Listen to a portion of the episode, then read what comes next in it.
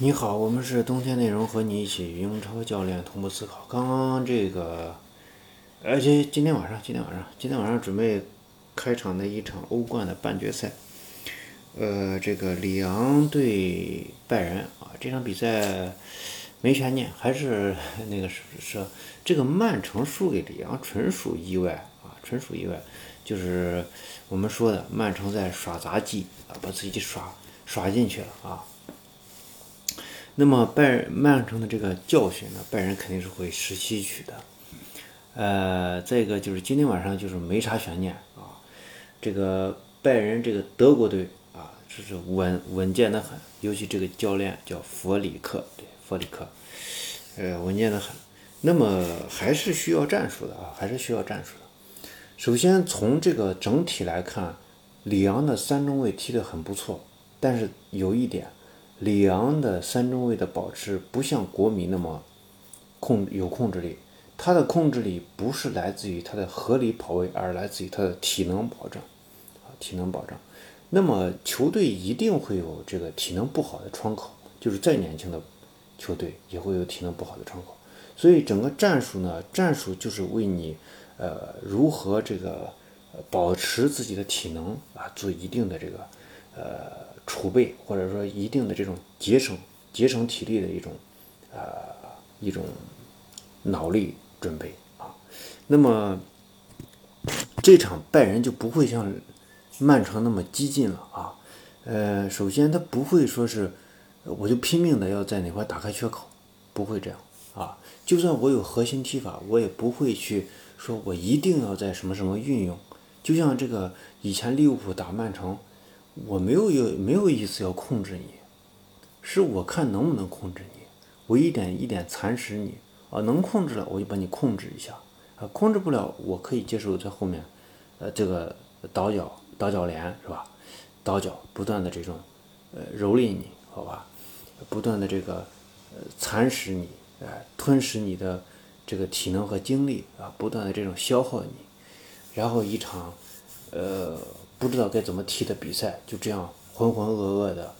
让观众们都快睡着了啊！这个迪亚哥有有有有有准没准的给你来一下大身后啊，这个不断的去折磨你，最后折磨到八十分钟以后，好好一波带走啊！当然也不一定是八十分钟，上半场的这个三十五分钟到四十分钟，呃，下半场的六十分钟。到七十五分钟，这些都是特别特别容易进球的时刻。这个时刻很有可能拜仁就是一波带走你啊。那么，所以我们看到的是啊？就是很多拜仁在很多的中后场的这种倒脚，左右两边的调度，左右两边的调度，在这场比赛拜仁这场比赛会非常多啊，会非常多。包括博阿滕的这个对角线啊等等，这个就是消耗你。一旦你这边人多了，一看，哎，进攻进攻，呃，没有个八成把握，咔回传，就这样，然后你再贴上来，再防守一波，咔，从这个从后打到前，再从右打到左，再从左打到右，你算一下，这一趟下来，你至少要这个中场这几个人光折返跑得三趟吧，三四趟吧，啊，呃，所以这个有呃。更多的，你用更多的无氧去消耗，啊，就是这样一个，最后，呃，这个累了，学我们曼联，八十分钟四比零，就这样，再见。所以，嗯，这个主要是策略上的这种，呃，保障。那么我们看到这个曼城曼拜仁的这个核心踢法呢，会有，肯定会有，但是核心踢法有时候。刚开场使用的时候是一种试探性的这种攻击，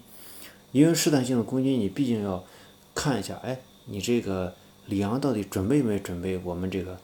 攻击？呃，但是这个里昂的这个教练呢很聪明啊，他肯定会准备的。他一准备之后，拜仁一看，哦，小伙子有备而来，那就算了，就这个慢慢给你磨吧，肯定是一个这样的比赛。但是如果拜仁这个，进球了，这个里昂会怎么办？要我说啊，里昂会进攻，但是进攻一段时间看见没效果的时候，守回来一波，最后再找几个窗口啊，找几个这个呃拜仁也有打盹的时候嘛啊，窗口去攻击。另外一个就是我们常说的这个，就是前面有人说拜仁的这个拜仁的这个那个啥啊，就是他的左路防守是有问题的。那么这个左路防守其实主要问题主要体现在哪？主要体现在对阵曼巴萨的时候对阵里昂不一定会出现啊，不一定出，不一定会出现。为啥呢？就是你对阵巴萨的时候，巴萨的主要的这种进攻的呃这个有球部分，它主要是在左路，所以我呃我拜仁对于左路的呃对自己右路的防守呢，就囤积更多的这种层次和人啊。囤积更多层次和人的时候，左路是没办法保证的。左路其实是，呃，你打到就是说，当巴萨把球打到自己的右路的时候，呃，这个拜仁去防守防守左路的时候，这时候更多的会出现一种，呃呃，